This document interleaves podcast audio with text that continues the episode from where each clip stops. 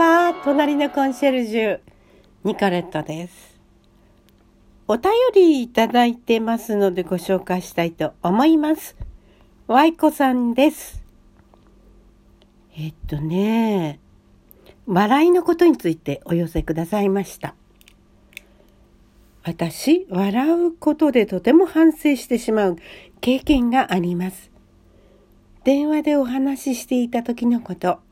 その方はいつも人のことを羨ましがったり、自分を卑下したりされるのです。ですから電話が入るといつもワントーン声を下げて明るく笑いを含んだように話をしてしまうのです。笑うことによって彼女との間に小さな壁を作って話してしまってたのかも。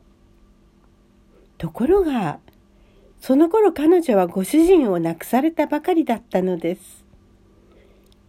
ご主人の看病をしていることは他から聞いていたのですが、ご主人いかがですか？と言ったのですが、その声のトーンと少し笑ってるように聞こえたんだそうです。そりゃ嫌だったでしょうね。反面私はあまり深刻にならないように気をつけるがための話し方のつもりだったのです。が、彼女は不快だったようです。そして、その時にはご主人は亡くなられて間もなかったようでした。あ、そういうことってありますよね。元気づけようと思って明るいトーンでお話ししちゃう。ねそういうことありますよ。でも人の気持ちの中まで声から分かりませんもんね。本当に。あの、でもね、まだ電話はいいんじゃないですか？今ね、LINE とかのメールの時代でしょ？そうするとね、メールでね、気持ちはなかなか伝わらないんです。電話はね、まだね、あの、直接感染に訴えてきますからね。はい、もう一ついただいてますね。これ続きなのかな？その時はすでに亡くなられていたそうで、その話を聞いたのはしばらく後でした。私の時の話し方がよほど腹に据えかねたみたい。あなたからお電話いただいた時、主人は亡くなってまだ気持ちが整理できない時だったのです。どなたから主人の話をお聞きになったのか分かりませんが、と話されて、えー、謝りましたが、それ以来お付き合いをしていません。あ、そうなんだ。嫌な経験です。ヘラヘラ笑って話してしまういつもの癖が出ちゃったのですね。凝りましたって。えー、ヘラヘラしてますか？あなたと話していると楽しくなるということが笑いながら話すこととは違って笑顔で話していることだったのでしょうね。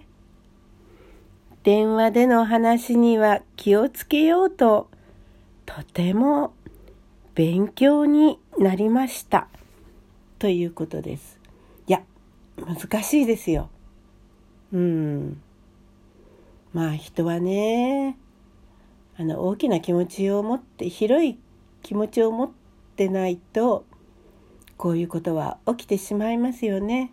まあ相手のことを考えると申し訳なかったななんて思ったりはするでしょうけどねでもすごく忌々しいとかって思ったりもするんでしょうね。ましてや自分のことを知っていたのにそれを知っていてそういう言い方するみたいな風になっちゃったんでしょうかね。まあそういう気持ちもわからないでもありませんけれどもそのお友達とそれっきりになっちゃったんでしょ？まあでも合わなかったんじゃないかしらその方とは。そういうことってありますから。うん。もうすごい冷たい言い方を逆にする人っていうのもいますからね。これは分かりませんよ。私フィンランドのお話をしたことがありますけれどもフィンランドっていうのはねあのいろいろな不幸な話を聞いた時でも「あそうだったの。残念だったね。お悔やみ申し上げます」っていう程度なんだそうですね。でも日本だったらねその人の気持ちになって「ああそうだったの。それは大変だったね。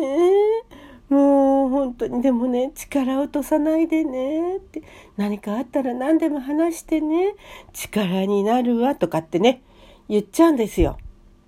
それが悪いわけじゃない。そういうふうに言った方が相手の方も慰められることもあります。うん。まあそれが演技になっちゃっちゃ いけませんけどね。でもね、演技の勉強をしていると演技でそういうふうに言うこともあるわけでしょ？お芝居なんてそうでしょ？実際に人を殺してなくたって人殺しの役が回ってくることもあります。それからすごいあの意地悪な役が回ってくることもあります。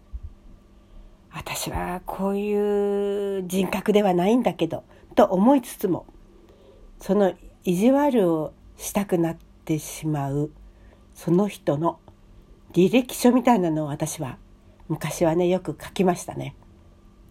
何々何子何年に生まれ何年に両親と死に別れるとかねまあいろんなこと書くわけですよ。それとか子供の頃にこのような体験をしたとかですねまあ、そんなようなことを書いた上で演技を始めるわけです。ね。まあそれがよくって私は演劇の世界に入ったのかもしれません。でもね私はねインプロミゼーションっていういわゆるインプロ即興演劇ですね。これをね今ねとってもやりたいんです。だからねやりたい方を募っています。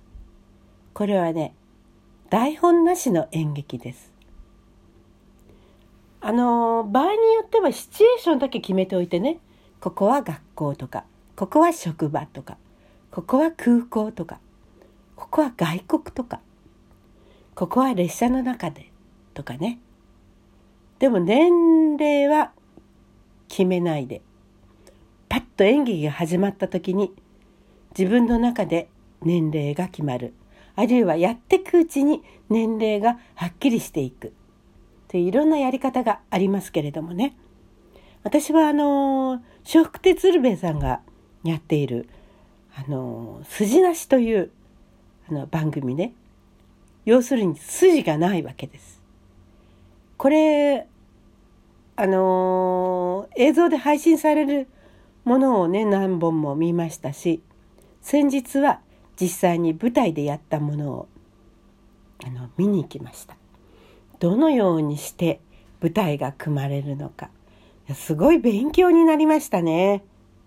これをねあのカウンセリングで使う方もいるんですよね。これに興味を持ってる方たちと一緒に集まって場所さえあれば、まあ、エチュードをねあのいきなりやってもダメだからエチュードで何回か練習するわけですよね。で本番になれば本番は YouTube でやってもいいと思うんですよ。でもその本番はねあの台本ももちろんないですよ。それとエチュードでやった内容をやるわけでもないですよ。でもエチュードで訓練しているので初めてそこで出会った人とでも演技ができるし、まあ、最初は初めて出会った人じゃなくて気心の知れた人と一緒にその即興劇をやってみるのもいいのかもしれないですけれどもね、まあ、東京近郊にお住まいの方で私と一緒に即興劇やってみたいなっていう方いらっしゃいませんか？土曜日日曜日あるいは平日、まあ、昼間空いてたらいいんですけども夜とかねどこか公共の施設を借りてそれでそこでエチュードをやりたいなと思っています。もちろん演出はいません。ね。まあ設定はみんなで相談してこういう設定にしようかということで設定だけ決めてもいいかもしれません。あとルールは決めます。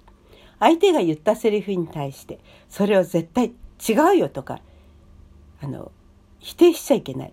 相手が、いやー、なんとかちゃん、あの、あそこ良かったでしょうとかって言われたら、え、あんなとこちっとも良くない、あ、良くなかったっていうのはいいんですよ。でも私なんとかちゃんじゃありません。なんて否定しちゃいけないんですね。肯定することから即興劇は始まります。